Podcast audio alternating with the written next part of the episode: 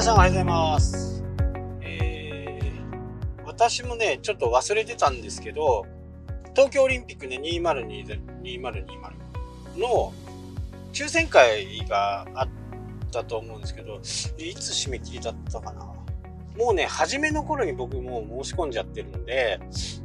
皆さんはどうかなと思って。で、ちなみにですね、え僕が申し込んだのは、札幌で開催されるサッカーです。予選リーグですけどね。なんか、決勝とかね、準決とかもあるんですけど、まあ、それはテレビで見ようかなっていう感じで、まあ、せっかくね、え日本でね、オリンピックが開催される。で、札幌でもね、開催されるので、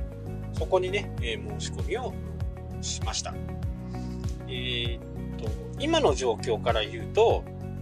まあ、男子と女子があるんですけど、男子と女子も、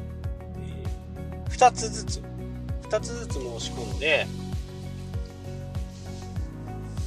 まあ多分そんなにね、多分いないと思うんでね、これは結構当たるんじゃないかなっていうふうにね、思ってます。どうなのかね、その辺はちょっと全くわからないですけど、えーで、サッカーの場合、まずね、予選リーグっていうのがありますよね。で予選リーグの何日目とかっていう風に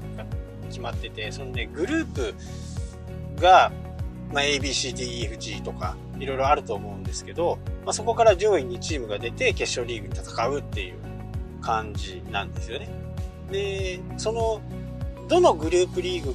かっていうのはね、申し込めるんですけど、そのグループにどこの国が入ってくるかっていうのはまだ全然わからないんですよ。なので、えー札幌で開催する、札幌ではね、3つぐらい、3つずつ、男子も女子も3つずつあるはずなんですけど、そのうちのね、日程が、えーうまくいきそうなのが2つだったんですね。1つはね、なんか、でダメだなっていうふうにね、思っていて、2つを申し込んだはずなんですよね。だから男子も女子も、えー一応2つずつ申し込んで、まあ、結果を今月の20日ですか。今月の20日に結果が分かると。あともう一つはね野球。野球の決勝横浜スタジアム。これはちょっと激戦だと思うんでこれは どうかな？当たるかどうか。全くわからないですけど。でもサッカーだけ当たって野球は当たりませんでしたっていうのはあるあるのかな？この辺がねちょっとわからないですけどで今はね、えー、大体僕の今までの経験からいくとまだ来年のね7月まあほんとまだ400日以上あるところにね予約をするっていう風な形になるとちょっと気が遠いなーっていう風にね、えー思うかもしれないんですよね。でそんなにこう盛り上がらないわけですよ。でこれがやっぱり半年前とかいう風になってくるとやっぱり行きたいとか行きたくなったりとかそういう風な形になるのがね大体今世の中の流れなんですよね。で転売とかはね今すごく厳しいんで多分転売とか転売ビジネスとかっていうのはね、もう全然無理だとは思うんですけどまあ純粋に札幌だとね、えーヒュッと行けるんでまあそれでオリンピック、楽しめるっていうことなんでまああとはねテレビでも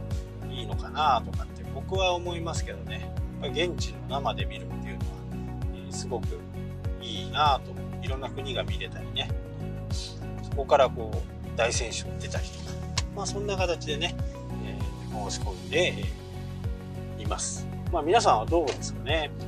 えースポーツで言うとね2019今年。今年ねラグビーがあるんですよ札幌ド札幌ドームのね。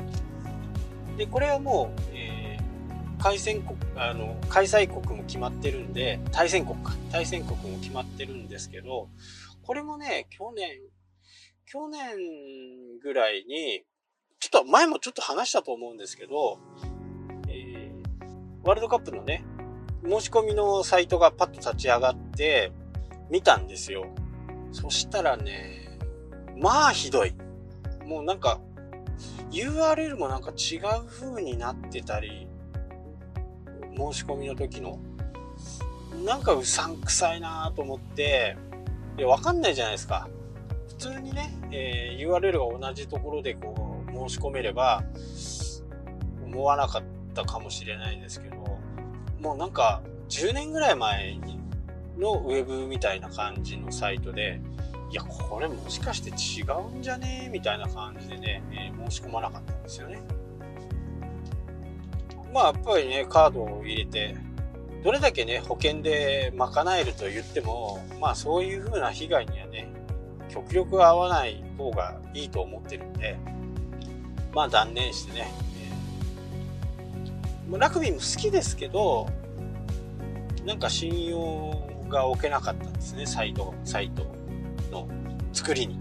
なので、やっぱりサイトの作りっていうのは、まあ今はもう、やっぱり分かりやすく、買いやすいっていう風なね、ものが浸透しているわけですから、それにね、やっぱり乗っからなきゃならない。乗っかるっていうか、それを真似て作んなきゃならないのはね、やっぱりこう、買う側からすると、もう不安しかなかったんですね。いや、これはまずいんじゃないっていう風な感じで。